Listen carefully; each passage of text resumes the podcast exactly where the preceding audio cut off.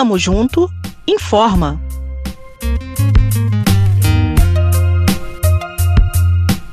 Olá, pessoal.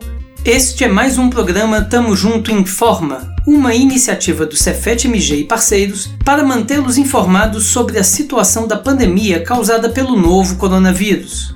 Hoje vamos falar de um tema muito importante: os movimentos negacionistas e os problemas que causam no combate à pandemia de Covid-19.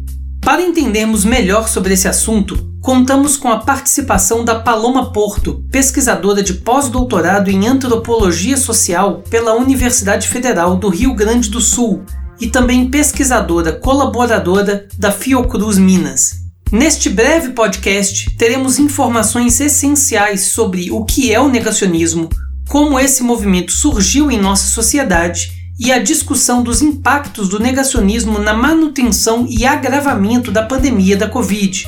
Compartilhe esse programa com seus amigos e familiares. Informação também é saúde.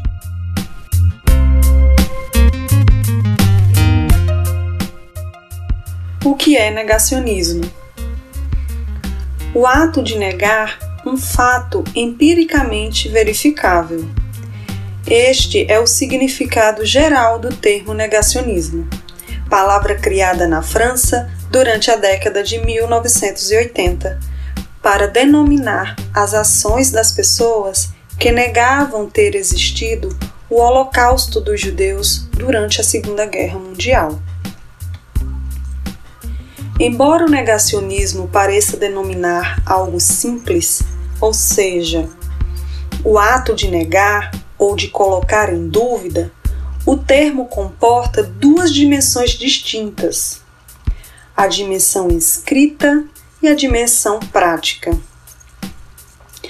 A dimensão escrita buscou produzir textos que negavam o extermínio planejado e executado dos judeus. Já a segunda dimensão diz respeito à própria prática das pessoas de negar o extermínio durante qualquer conversa corriqueira. Em suas duas dimensões, o fenômeno do negacionismo teve seus primeiros porta-vozes nos Estados Unidos e na França, e encontrou adeptos em outros países da Europa, da América Latina e em outras áreas do conhecimento, como o terraplanismo, movimento que nega que a Terra é redonda ou esférica, melhor dizendo. Movimentos negacionistas variados foram ganhando forma, força e financiamento ao longo do tempo. Uns ganharam apoio de grandes corporações, como por exemplo o um movimento que recebeu financiamento da indústria do tabaco, para negar assim os estudos científicos que comprovavam os malefícios do cigarro.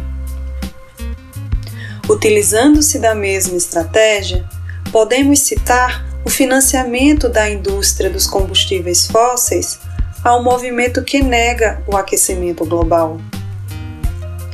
Taxados algumas vezes de pitorescos, no caso dos terraplanistas, massivas vezes de ignorantes os negacionistas profissionais estão longe disso.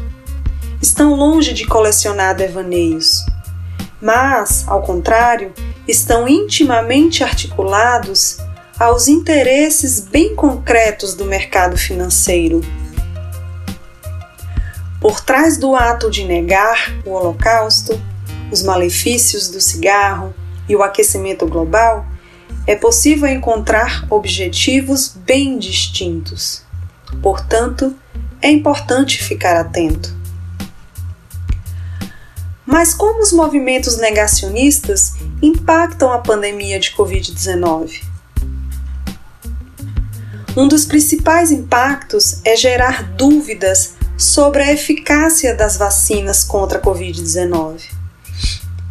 Movimentos negacionistas põem em dúvida o consenso que a grande maioria dos cientistas sérios chegou com base em estudos seguros e sistematizados.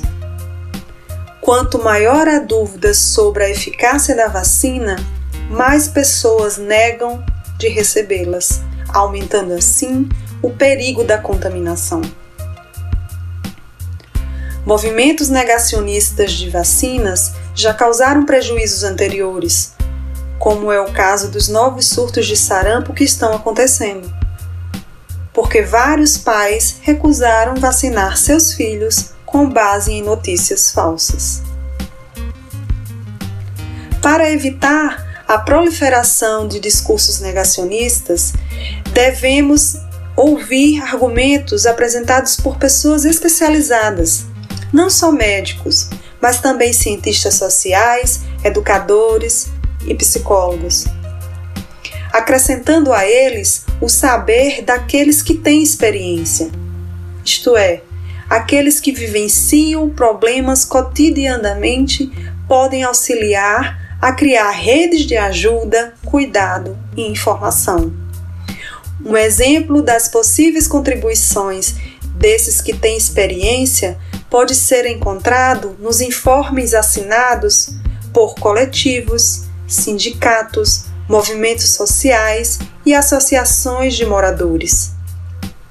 Ali podemos ler diversas estratégias propostas para garantir o sucesso das políticas de isolamento consideradas inevitáveis, destacando a importância de realizar medidas educativas dirigidas especialmente às populações vulneráveis.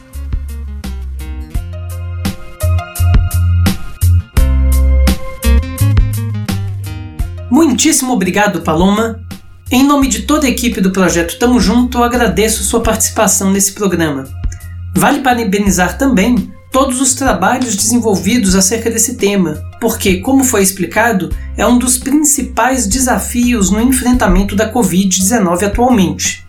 Por isso é tão importante não apenas saber o que é, mas também as possíveis maneiras de combater o negacionismo e enfrentar os desafios que ele põe no combate à pandemia Dicas valiosas que quem nos ouve recebeu em primeira mão. É isso, pessoal. Nunca se esqueçam de checar as fontes das informações compartilhadas sobre a Covid-19. Hoje nós ficamos por aqui.